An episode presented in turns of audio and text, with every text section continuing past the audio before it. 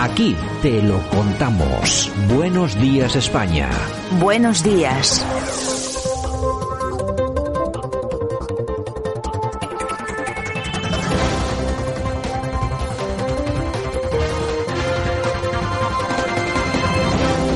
Nosotros ya tenemos en nuestras manos la portada 31 de marzo 2022, de manos, como siempre, de nuestro buen amigo, el profesor Sergio Fernández Riquelme. Nos vamos hasta Murcia. Don Sergio, ¿qué tal? Buenos días. Muy buenos días, Santiago. Bueno, pues nada, un abrazo. Hablando de Murcia, hoy se suma a este programa en Cartagena, Radio 4G en el 100.6 a emitir este, este Buenos Días España. Pues nada, saludos a todos los oyentes que nos sintonizan desde Cartagena y nosotros que vamos a empezar a comenzar a analizar un poquitín qué es lo que ha sucedido durante las últimas 24 horas. Uno de los titulares más interesantes ha sido esa encuesta que indica que Sánchez comienza a acusar el desgaste por la crisis. El PP y Vox sumarían mayoría absoluta. El presidente del gobierno pierde 11 escaños y 480 85.000 eh, votos. Eh, encuesta en El Confidencial. Sergio. Decía Maquiavelo que de vez en cuando las palabras deben servir para ocultar los hechos. Y creo que a Pedro Sánchez y al gobierno se le han acabado esas palabras, porque eh, las últimas encuestas, tanto de Ectomanía como la que ha realizado en el día de ayer el Confidencial, pues muestran que la coalición posible eh, y parece que inevitable entre PP y Vox sumaría mayoría absoluta, especialmente por el crecimiento sostenido eh, y bastante abrumador que está teniendo eh, contra todo pronóstico Vox. Esta encuesta señala que los de Abascal conseguirían 80 escaños, ni más ni menos, doblando prácticamente la representación que tienen en la actualidad. No sabemos si va a ser coyuntural por esta grave crisis eh, que estamos viviendo y que no solo viene de la famosa guerra de Putin, sino que viene de mucho más lejos. Y si las medidas, muchas de ellas parece que cosméticas del gobierno para atajar esa crisis, pues pueden revertir esta situación o vamos a un escenario donde Vox sigue creciendo sin parar, el PP parece que remonta algo, el PSOE se mantiene en primera posición eh, de manera un poco inestable y Podemos prácticamente desaparece. Bueno, nosotros siempre se lo decimos en este programa, no se crean ustedes todos los datos de las encuestas, pero sí es cierto que son unos indicativos muy importantes, sobre todo indican tendencias. La tendencia ahora mismo es que hay una subida muy importante de Vox, hay una subida también del Partido Popular. Es muy posible que entre los dos partidos ahora mismo estén en condiciones de poder llegar a la mayoría absoluta. Si no, podrían contar pues con alguna pequeña otra formación, el Foro Asturias, eh, UPN, etcétera, etcétera. Pero bueno, las cosas van pintando por ahí. Por lo menos es lo que están apuntando todas las encuestas. No es algo eh, coyuntural, sino que parece que ya es algo estructural.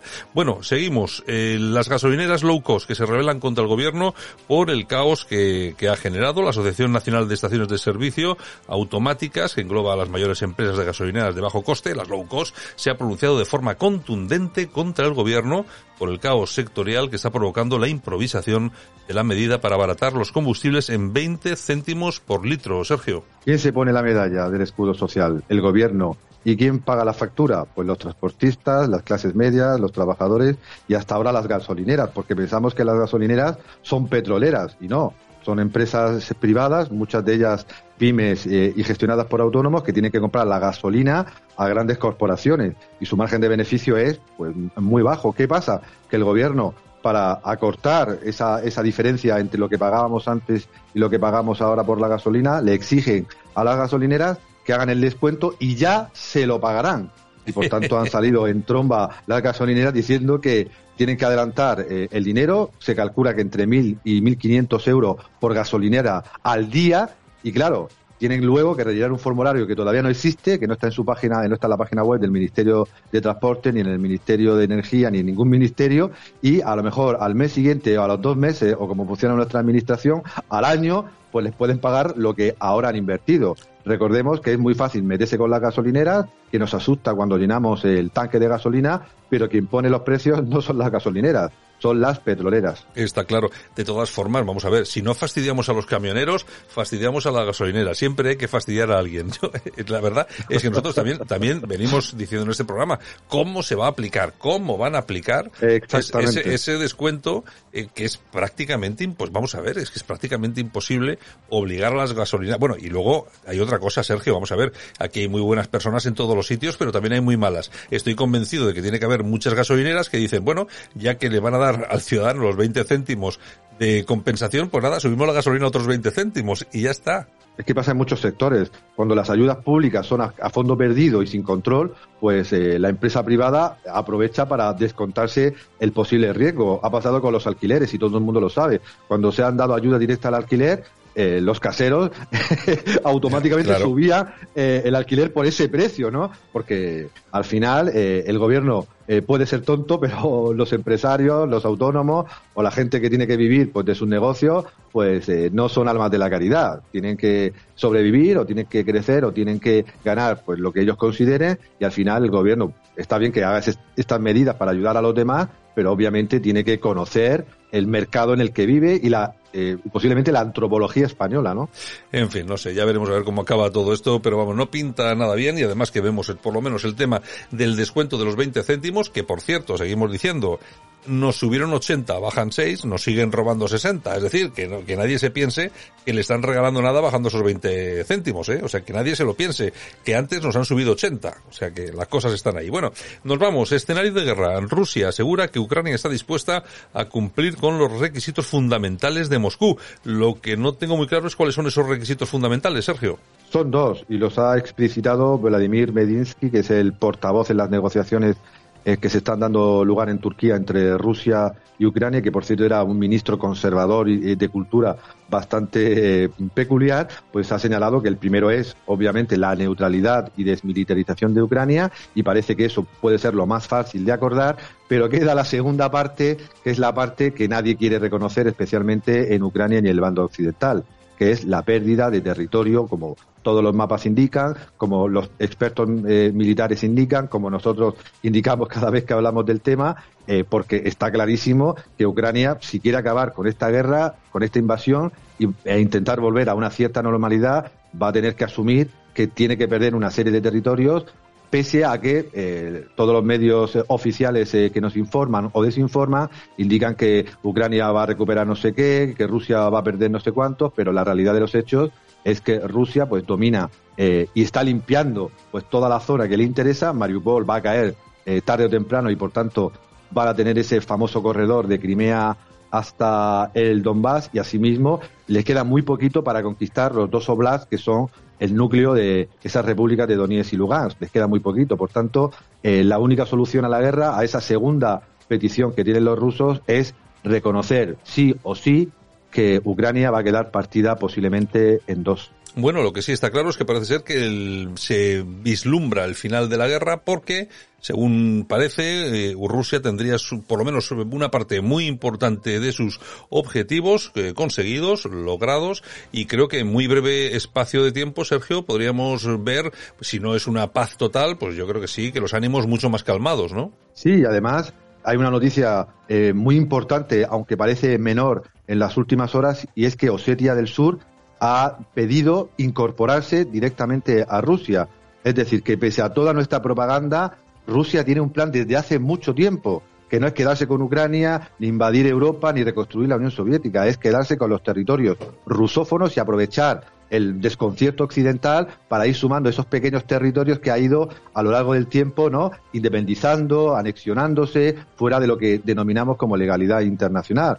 Y lo va a hacer porque eh, Osetia está en, Georgia y los georgianos no están como para hacer una guerra viendo, viendo lo que está pasando en Ucrania a, a Rusia. Y por tanto es el camino que van a seguir, pues, Gerson, Mariupol, Donetsk, Lugansk y otras partes del llamado mundo ruso. Bueno, yo me imagino que ahora eh, estos pequeños pequeños estados, por decir, por decirlo, de, denominarlo de alguna forma, pero que son muy pequeñitos, que por sí mismos en un momento determinado no, no podrían haber hecho frente de ninguna forma a, aquellos eh, satélites de los que dependen, bueno, aprovechen las circunstancias para decir, bueno, ha llegado el momento, ahora sí que nos vamos, porque cualquiera se mete con Rusia, que una vez que ha puesto los tanques a andar, pues bueno, lo mismo que llegan a Mariupol, llegan un poco más allá y se plantan en cualquier sitio. Así que bueno, en fin, yo creo que esto no solamente va a cambiar la visión eh, geopolítica sobre Ucrania, sobre su futuro, sobre su estructura territorial, sino que también vamos a ver otros cambios. Bueno, nos venimos hasta territorio patrio, a asuntos domésticos,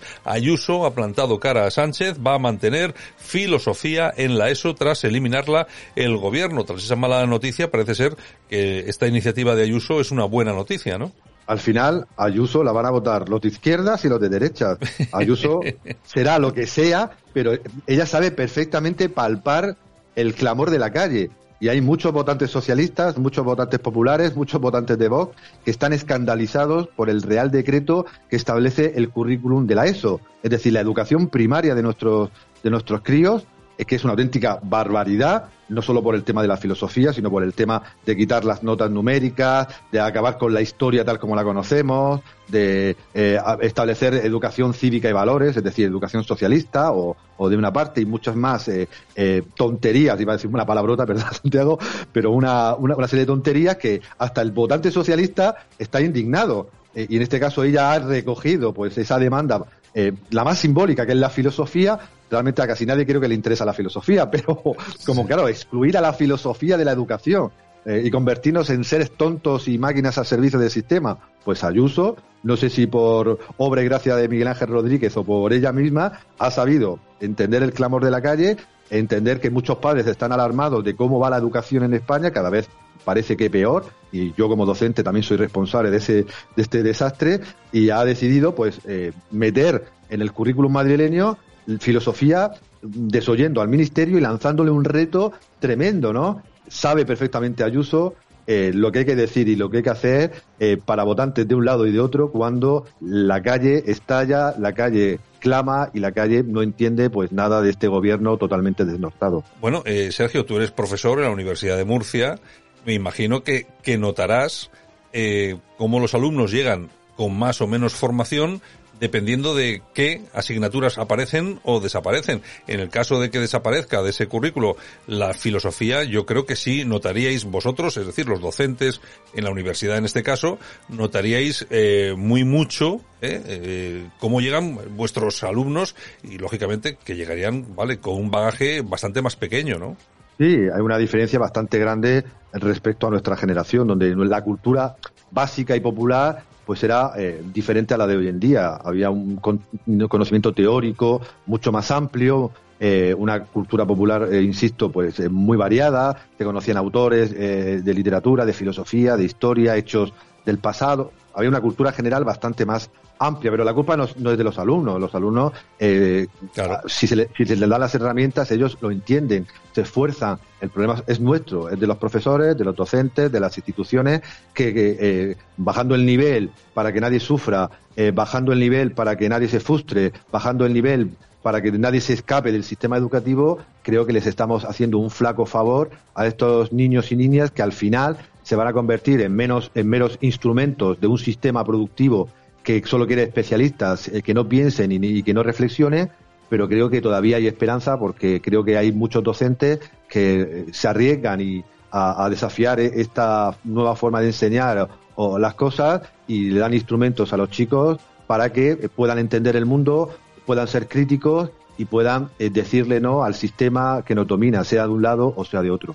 Y yo creo que hay una corriente muy importante de padres de alumnos, de los propios alumnos, que entienden, te gustará más, te gustará menos, pero que entienden que hay materias, en este caso como la filosofía, que es esencial, no en este momento eh, para entender una u otra cosa, sino de cara al futuro, para darnos una visión, pero mucho más acertada, mucho más concreta, mucho más concreta, de qué es lo que está pasando y entender la realidad. Es importantísimo. En fin, don Sergio, un abrazo. Mañana regresamos.